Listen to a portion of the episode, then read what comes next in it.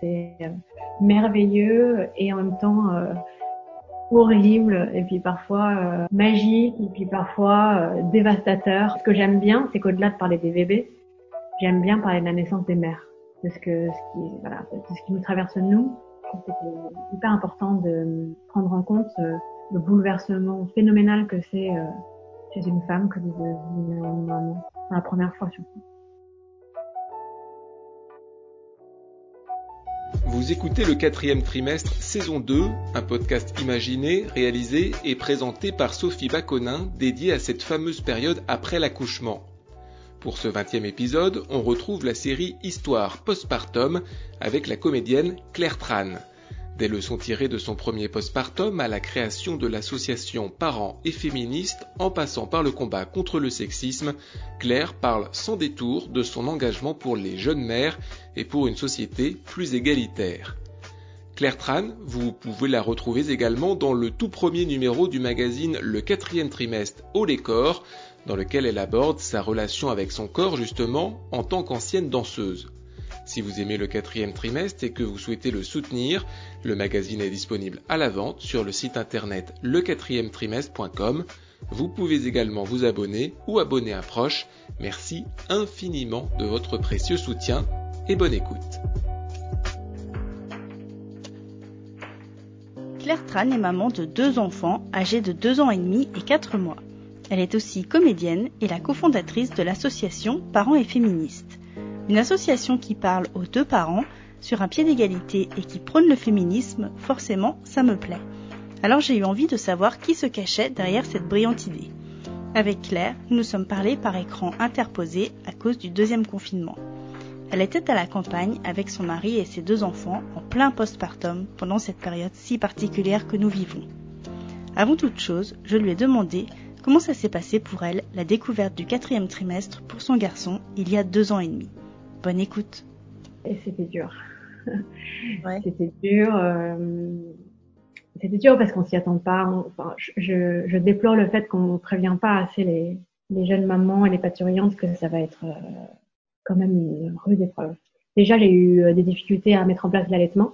Ça a été extrêmement douloureux et, et long. J'ai eu recours à une consultante en lactation au bout de six semaines, alors ce qui est tard. Hein. Je sais pas, j'ai galéré longtemps toute seule parce que j'étais un peu euh, orgueilleuse et j'ai voulu m'en sortir toute seule.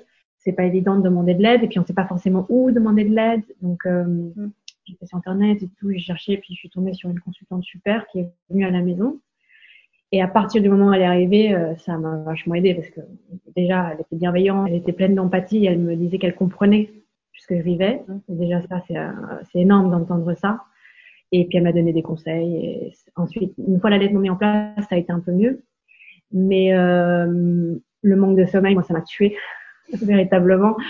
J'étais, euh, j'étais vraiment super fatiguée. Comme j'ai besoin de beaucoup de sommeil, en général, vraiment le manque de sommeil, ça a été super dur.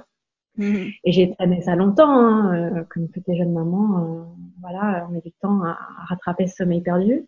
Et donc j'ai voilà, j'ai eu des moments un peu le moral à plat à, à, plusieurs reprises et un sentiment global d'être un peu seule dans mon, postpartum, pas pas très accompagnée, pas très soutenue.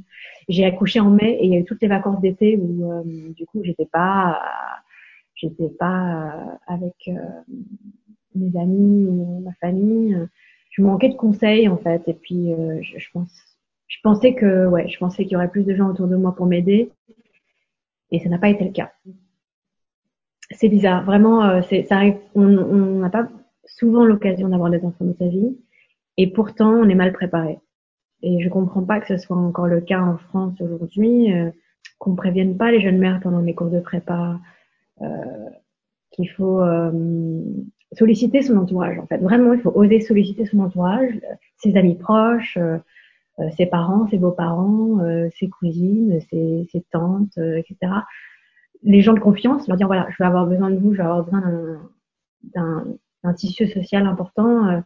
et je pense qu'il faut leur dire aux jeunes mamans qu'il faut oser demander de l'aide. Je pense que c'est vraiment ça que moi qui j'ai pas mis en place et que j'ai pas osé demander de l'aide aux gens qui étaient là malgré tout, hein, parce que j'étais pas non plus totalement seule. Mmh. Et en premier lieu à mon conjoint en fait. Hein. Mais comme tu disais tout à l'heure, il y a une part d'orgueil en fait. Oui, c'est ça. Il y a un truc de, je vais, je vais traverser ce truc seul, je vais y arriver. Euh, après tout, euh, je l'ai porté neuf mois. Pourquoi est-ce que j'arriverai pas à, à l'allaiter, à le nourrir, euh, à le faire dormir Et, et puis il y a ce sentiment de puissance de la mère de dire, je, je, sais ce qu'il y a de mieux pour mon enfant. Et aujourd'hui encore, je me surprends avec ma fille là, de et je me surprends à me dire, non mais je, je sais faire. Que ça, ça, ça sera plus rapide, ce sera plus facile si je m'en occupe. Euh, si je délègue, euh, ça va être galère. Puis euh, c'est faux, c'est faux parce que d'autres gens savent très bien s'occuper des enfants et il faut que j'arrive à, à, faire confiance. Bien sûr, je sais ce qui est bien, je sais ce bon pour mon enfant, mais parfois ce qui est bon pour l'enfant, c'est que je, la confie à d'autres. Hmm. du coup, après ce postpartum-là, t'avais peur d'avoir un autre enfant ou pas du tout? Oui, alors déjà, ouais, en fait, après ce postpartum-là, j'ai, j'ai pas trop pensé à l'après, mm. enfin, un deuxième. J'étais un peu dans ma tête dans le guidon. Je savais de toute façon, euh, dans l'absolu, je voulais deux enfants parce que c'était un peu mon modèle, euh, mon schéma de famille. Parce que moi, j'ai une sœur, on est deux, mm. donc c'était important pour moi euh, d'avoir deux enfants. Je voulais pas d'enfant unique, mais euh, voilà, j'y pensais pas trop. J'ai, j'ai profité de mon fils à fond. Et puis la première année, voilà, on est quand même vraiment la tête dans le guidon. Donc j'ai passé les, un an de mon fils, un an et demi. J'ai commencé un peu à, réfléchir, à me dire bon, quand est-ce qu'on démarre le deuxième? Sachant que moi j'ai eu mon fils à 33 ans, aujourd'hui j'en ai 35. Donc voilà, je savais que c'était un peu euh, un peu maintenant ou jamais. Je voulais pas faire trop tard. Et puis euh, je me disais que c'était bien d'enchaîner, même si ça avait été difficile le postpartum. Je me suis dit bon, je suis encore dans les couches, je suis encore dans les voilà, euh, on enchaîne quoi. C'est un peu le tunnel, ce sera difficile, mais au moins euh, quand je sortirai de ça, euh, ce sera terminé quoi. Là, tu es toujours euh, dans ta période postpartum. Deux mois et demi, c'est encore euh, tout récent. Euh, comment tu te sens? Je suis super fatiguée. Ça fait deux mois et demi que j'ai pas j'ai pas dormi une nuit entière, donc j'ai accumulé une dette de fatigue assez importante. Mais ça va plutôt bien. Je trouve que je m'en sors mieux euh, que mon premier postpartum.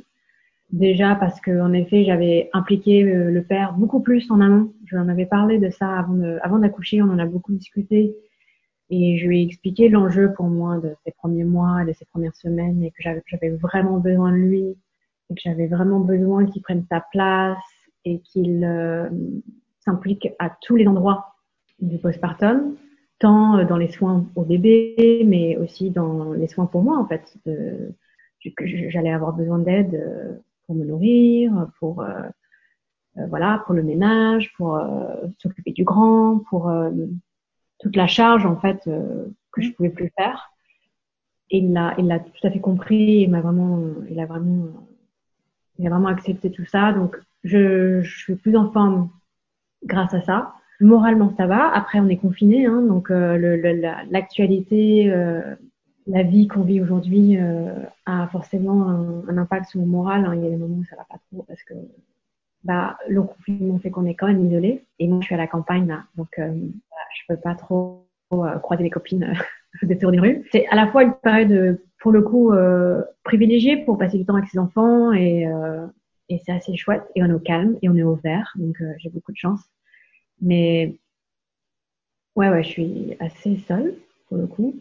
Et j'ai pas ce petit village pour venir euh, m'aider avec euh, la petite ou avec le grand. Et, euh, voilà.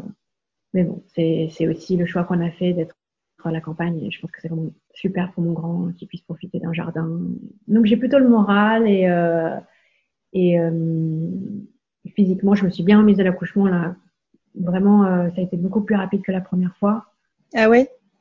Ouais, ouais, je, c'est incomparable. Hein. Vraiment, je, je sais pas si c'est parce que c'est le deuxième ou si c'est parce que je me suis prise autrement, je me suis plus reposée. Euh, j'ai vraiment veillé à mieux manger et à rester alitée le plus possible après mon accouchement. J'ai aussi fait un, serrage de bassin à, la maternité et après j'ai fait un rebosso à la maison quelques semaines plus tard. Et un, un serrage de bassin un peu ritualisé euh, mm par des là.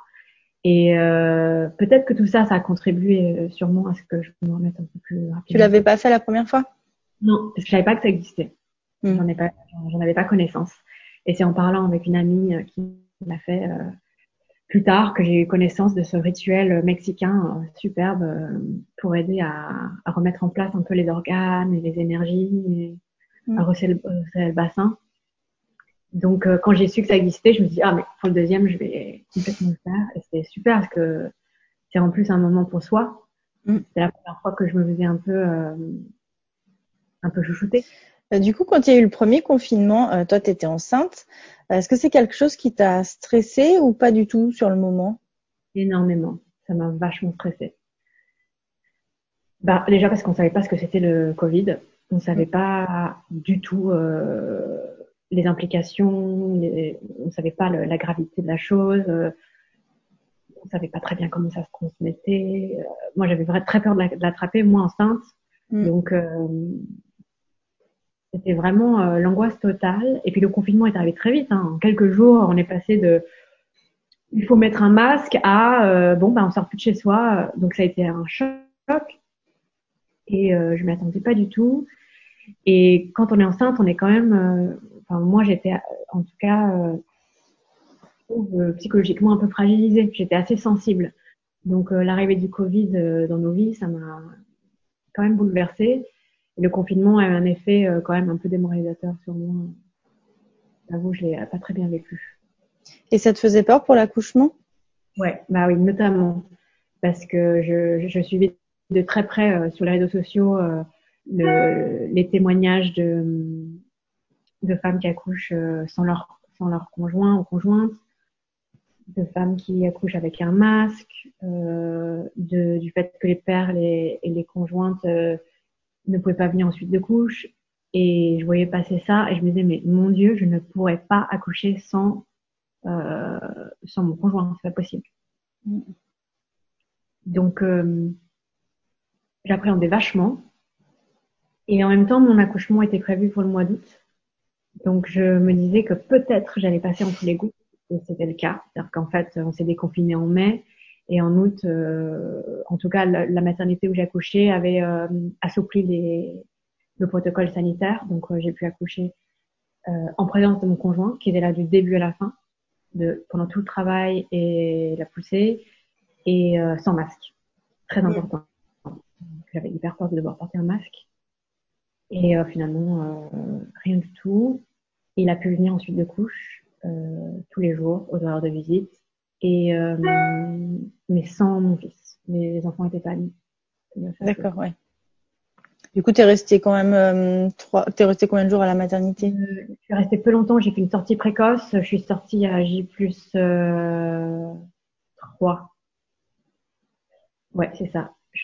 Sortie à J plus 3 parce que j'ai accouché. Euh, déjà, j'ai couché le matin, donc ils ont compté toute la première journée. Euh, Mm. Et comme c'était un deuxième enfant et que l'allaitement s'était se passait bien et que j'étais, euh, j'avais pas eu de ni de point de suture, euh, ni voilà, ni rien. Ils m'ont laissé partir plus tôt. Et puis en, en pas de Covid, j'essaye de libérer au maximum mm. De sa première expérience du postpartum, mais surtout très en colère, Claire décide qu'il est temps d'agir. Elle veut s'investir pour faire bouger les mentalités, taper un grand coup dans la fourmilière. Et puis un jour, elle écoute un podcast. Eh bien, l'association est née justement de mon expérience euh, en postpartum euh, avec mon premier fils.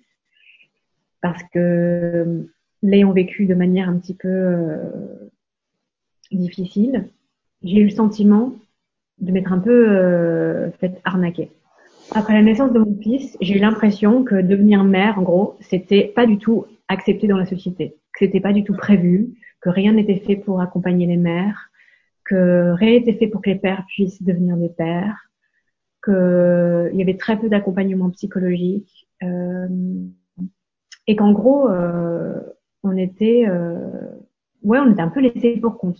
Voilà, c'était une espèce de d'impensé de la maternité, euh, alors que il y a des centaines de milliers d'accouchements tous les ans en France. Il y a, il y a enfin, voilà, beaucoup de femmes accouchent et euh, c'est quelque chose qui est très courant et pourtant on a l'impression que ça n'existe pas, que c'est pas important, que c'est pas politique du tout, que euh, rien ne rien ne doit être fait pour pour améliorer les conditions de des parturientes ou des jeunes mères. Et bah, j'étais choquée en fait. Tout simplement, j'étais choquée de voir que voilà que c'était dur et que tout le monde, personne s'en souciait. Donc j'ai commencé à lire un peu, à écouter des podcasts, et c'est en tombant sur un podcast de Charlotte Bien-Aimée qui s'appelle Un podcast à soi, mm. sur un podcast documentaire féministe.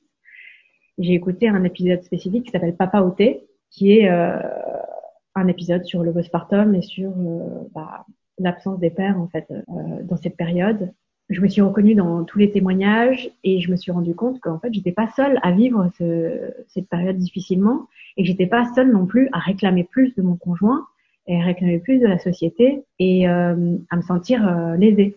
Mm. Donc j'ai écrit à Charlotte Bien-Aimée en, la remerciant pour son podcast et en lui disant mais qu'est-ce que je peux faire Moi aussi, je veux agir, je veux faire quelque chose, je veux faire bouger les choses. C'est pas normal que euh, je me sente aussi isolée, aussi mal et aussi lésée, alors qu'on est en 2018 et euh, que Internet existe et que le féminisme, euh, euh voilà, existe. Et elle m'a écrit, elle m'a dit, bah, contacte Amandine, qui est donc dans son podcast, Amandine, qui a créé un, une asso, et peut-être que tu peux agir avec elle. Et elle m'a dit un truc intéressant, au-delà de, du militantisme, elle, dit, elle m'a dit, euh, tu peux déjà commencer par essayer de faire bouger les choses dans ton cercle intime, mm. dans voilà, autour de toi. Parler aux gens, parler à, à, ta famille, essayer de sensibiliser les gens dans ton cercle, ton premier cercle.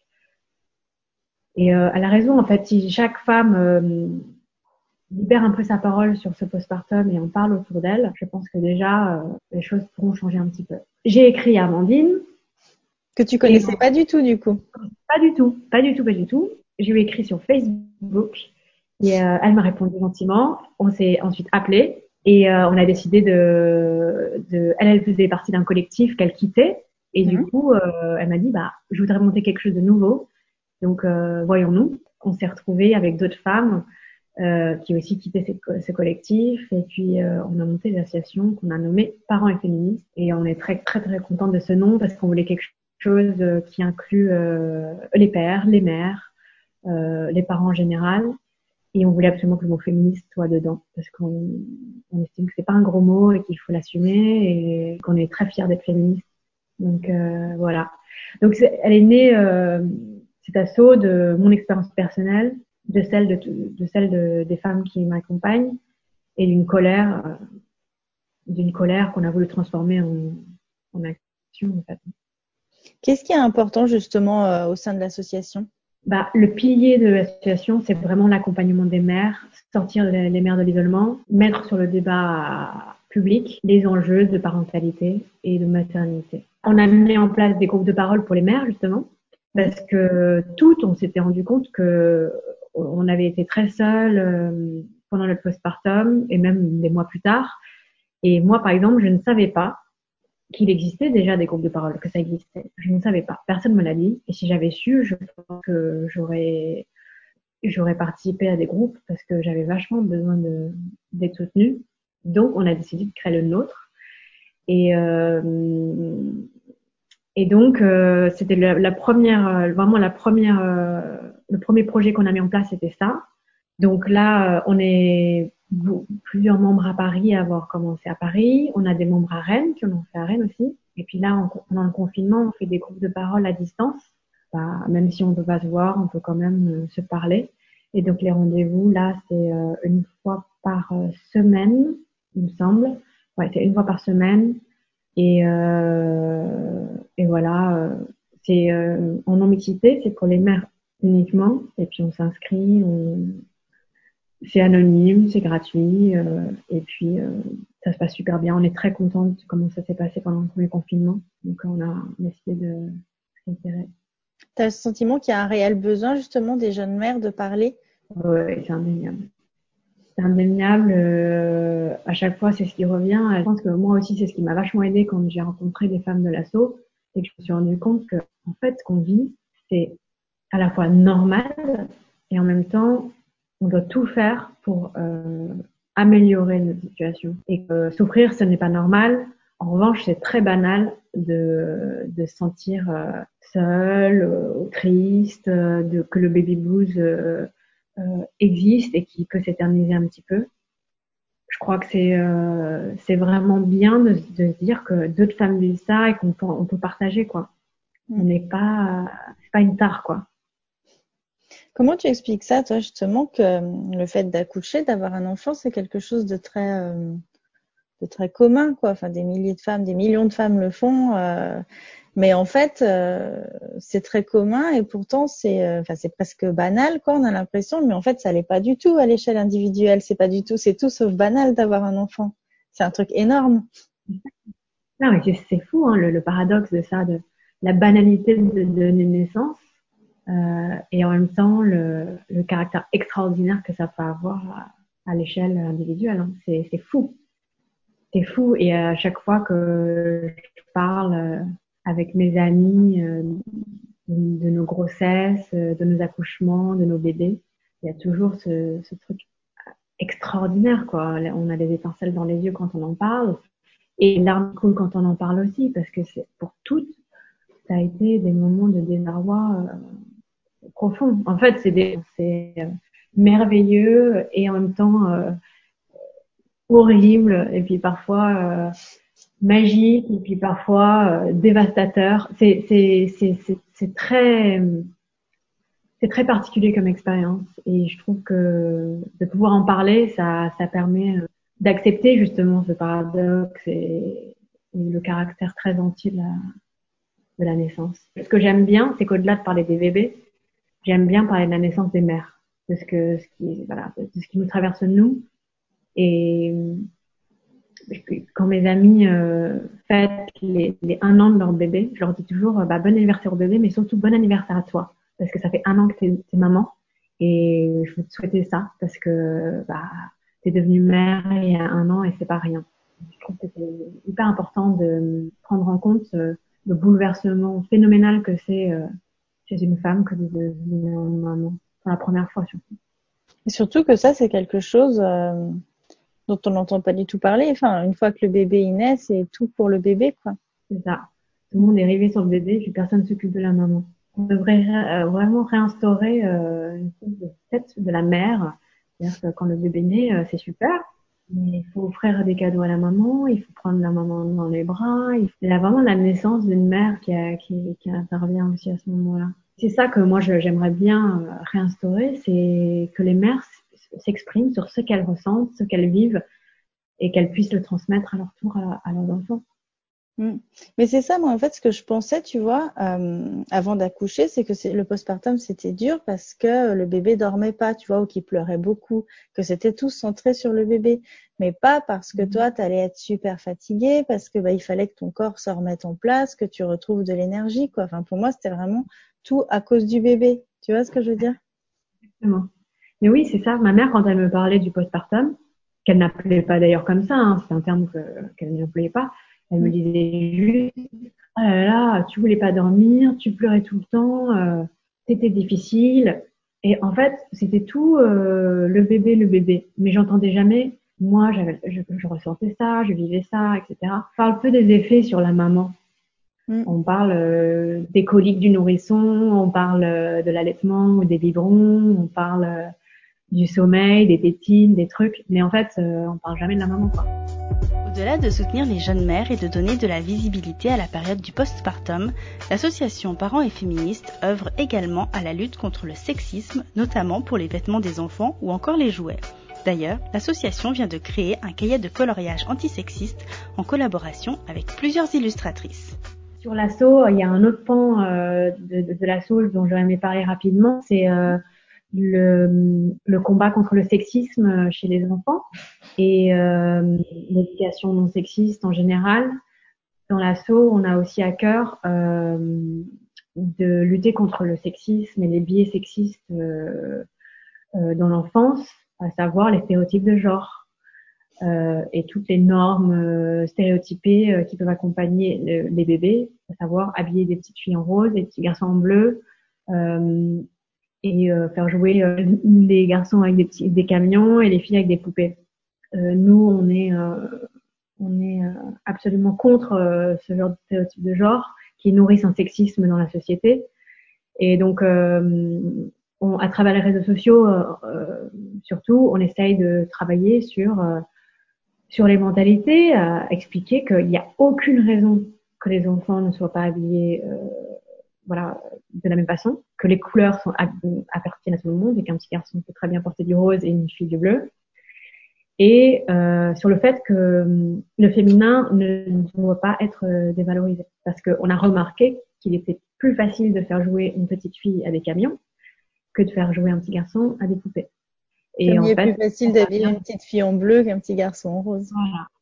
Donc ça prouve bien que tout ce qui est féminin est dévalorisé et que les gens ont du mal à, à, se dire qu'un petit garçon va pouvoir euh, avoir accès aux choses dites euh, féminines, comme les poupées, les licornes, euh, le rose, les paillettes, etc. Et en fait, je pense qu'il y a un gros travail à faire là-dessus pour que nos enfants aient accès aux, aux mêmes jouets, aux mêmes vêtements, aux mêmes choses et que leur imaginaire soit libre et qu'ils soient, ils se sentent libres de devenir ce qu'ils veulent et d'aimer ce qu'ils veulent. Et hum, l'égalité des sexes va, je pense, euh, gagner, euh, va gagner euh, grâce à grâce à l'éducation sexiste en fait, hein, parce que c'est les générations futures qui vont qui vont rétablir les choses. Donc si euh, nos petits garçons et nos petites filles euh, se sentent égaux, ce sera les adultes qui se sentiront égaux et qui vont modifier la société, je pense. Tu trouves qu'il y a encore beaucoup de boulot à ce niveau-là ou tu trouves que ça évolue quand même? Je trouve qu'il y a du boulot quand même. Après, moi, je, autour de moi, j'ai quand même euh, mes proches et mes amis sont très sensibilisés par la chose, donc euh, je vois bien que dans certaines euh, couches de la population, c'est acquis que bah, les, les, hommes et les femmes égaux et que les enfants euh, le sont aussi, mais je crois qu'à l'échelle euh, du pays, on a quand même du boulot parce qu'il y a, beaucoup de parents qui n'arrivent pas à concevoir qu'on puisse euh, habiller un petit garçon en, body rose ou ou, ou qui joue à la poupée. Donc ouais, il y a du taf. Et puis au niveau des marques, en fait, moi ce qui me ce qui me c'est quand je vais dans les boutiques pour enfants, euh, tout est genré. Il y a le rayon fille, le rayon garçon. L'autre jour, je suis allée acheter une doudoune pour mon fils. Je suis allée voir la, la vendeuse. Je lui dis, bah, là, je cherche une doudoune taille, euh, taille 3 ans. Elle me dit, fille ou garçon? Je dis, bah, peu importe. Et elle était, elle était perdue. Elle savait pas trop quoi faire. Donc, elle, elle était entre les deux rayons et elle me montrait les deux rayons comme ça. Elle était perdue, euh, la nana, la pauvre. Donc il y a du, il y a du boulot, clairement. Elle était jeune, hein. Euh, je pense qu'elle était plus jeune que moi. Donc c'est vrai qu'elle, elle est formatée à ce que bah, les filles portent des vêtements de filles et les garçons des vêtements de garçons. Et on parle de, de quelqu'un de 3 ans. Hein. Donc on est d'accord qu'une coupe de doudoune 3 ans, c'est exactement la même chose pour les filles et pour les garçons. Donc euh, faut arrêter quoi. Et parfois j'ai envie de faire exprès d'acheter vraiment plein de trucs de filles et de dire que c'est pour mon garçon juste pour les pour les provoquer. Euh, j'ai envie de mettre un coup de pied dans la fourmière parce que ça va pas assez vite. Je trouve que les mentalités changent pas assez vite. Ça m'agace que la société soit encore si conservatrice à cet égard. Pas seulement les marques euh, pour enfants, c'est les, c'est les personnels dans les crèches, dans les maternelles, à l'école. C'est le regard des adultes sur les enfants, comment ils s'adressent aux filles et aux garçons. On s'adresse pas pareil à une petite fille, un petit garçon. Les compliments sont pas les mêmes. Un très grand merci à Claire Tran pour sa disponibilité, son engagement et l'interview qu'elle a accepté de m'accorder. Je vous souhaite de très belles fêtes de fin d'année et on se retrouve en 2021 pour plus d'interviews postpartum. À très vite. Et rendez-vous en 2021 pour la suite de la saison 2 avec un rythme plus régulier. Prochain épisode le 6 janvier. Nous repartirons faire un tour du monde du postpartum. En attendant, n'hésitez pas à liker et partager cet épisode. Vous pouvez également retrouver l'intégralité de la première saison sur votre plateforme de podcast favorite. À bientôt.